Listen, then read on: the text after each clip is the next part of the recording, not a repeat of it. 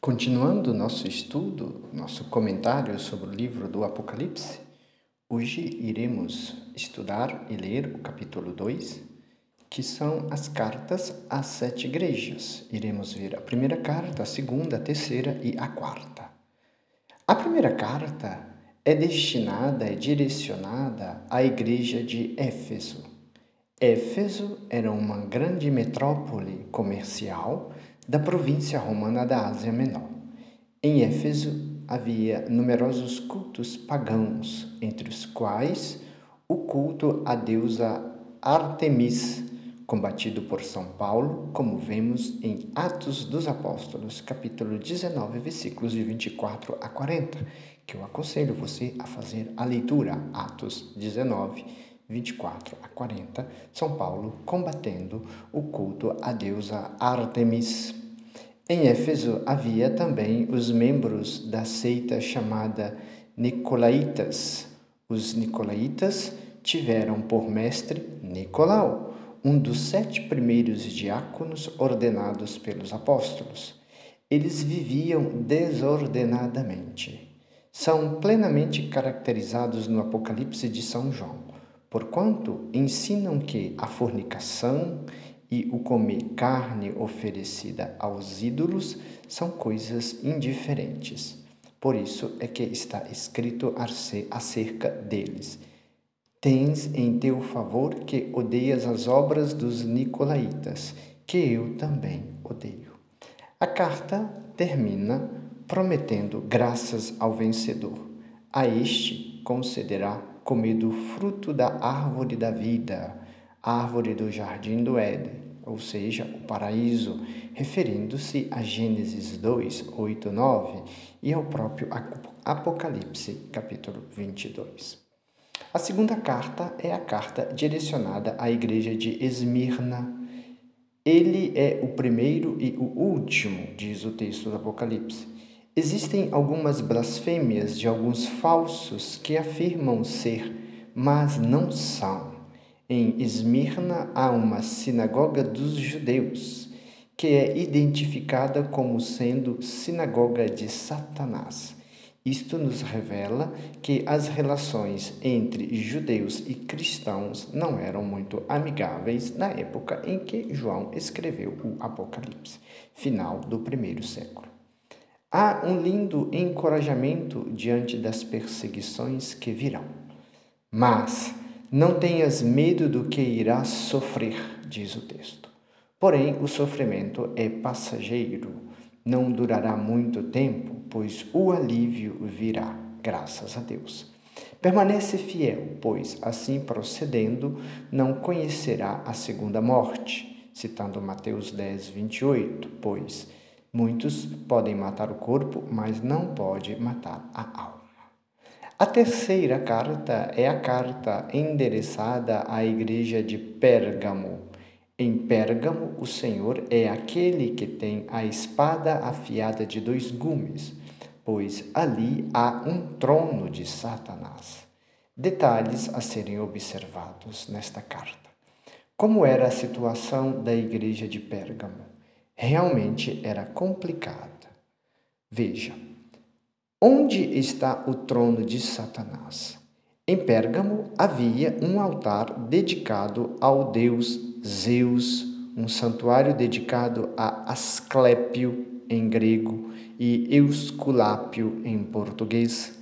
Asclépio, Eusculápio, Esculápio era uma divindade pagã dita curandeira Reminiscência deste culto nós encontramos no Evangelho de João, na passagem da cura do enfermo próximo à piscina de Betesda. Leia também João, Evangelho de João, capítulo 5, versículos de 1 a 18. Além disso, o culto imperial estava vivo em Pérgamo, pois havia um templo dedicado a Roma e ao Augusto imperador visado como antítese da fé em Cristo. Em seguida, pessoas que seguem a doutrina de Balaão e comem carne sacrificada aos ídolos. Balaão é um adivinhador cananeu. O texto faz alusão à tradição judaica do livro dos Números 31, 16, onde se insinua que Balaão induziu os israelitas a se casarem com as filhas de Moabe, número 25. E elas, por sua vez, arrastam os israelitas a adorar os seus deuses, comendo carnes sacrificadas aos ídolos. Parece ser isso o que Balaque ensinava a fazer alguns dos cristãos de Pérgamo. E ainda eles se prostituíam. E a prostituição sacra, ou seja, idolátrica, a idolatria, como vimos em 17.2, em 18.3, 19.2, ou ainda a participação de cultos não cristãos e a veneração de divindades pagãs.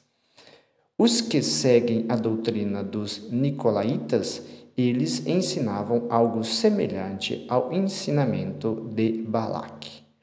Realmente era complicada a situação da igreja em Pérgamo. Então o Senhor exorta os fiéis de Pérgamo a segurar firmemente no seu nome, pois não, resga pois não renegastes a fé, mesmo diante da perseguição e perseguição com mortes. Diz o Senhor: Converte-te, senão virei com a espada de minha boca. Lembrando a citação de Hebreus 4:12. Aqueles que forem considerados vencedores receberão dupla recompensa diante da perseguição e da idolatria.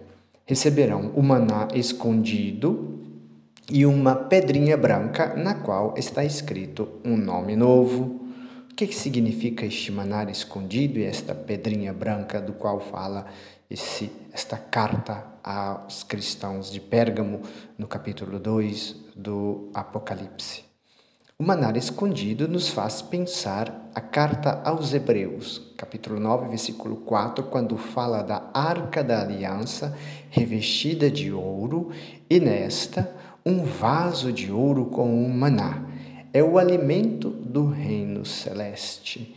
Podemos pensar aqui na Eucaristia. E a pedrinha branca? O que significa esta pedrinha branca? A pedrinha branca significa a cor da vitória e da alegria, sinal de admissão no reino, e o nome novo exprime a renovação interior. Quando somos batizados, somos revestidos com uma veste branca e recebemos um novo nome, porque a partir do batismo nós somos cristãos. Podemos conferir em Apocalipse 3:12, também em Apocalipse 19:12, que o torna digno de tal reino. Ao receber esta renovação interior, o batismo, nos tornamos dignos do reino de Deus. É o significado desta pedrinha branca. Assim chegamos à quarta carta a quarta carta é direcionada à igreja de Tiatira. Aqui o Senhor vê tudo, pois seus olhos são como chama de fogo. Há nesta carta um elogio e uma reprovação. O elogio pelas obras ainda maiores que as primeiras, como o amor, a fé, a dedicação e a perseverança. Porém, há uma grande reprovação pois a igreja de Tiátira permite que uma falsa profeta chamada Jezabel ensine e seduza os eleitos, levando-os à prostituição. Jezabel era uma pseudo-profetisa da seita dos Nicolaitas.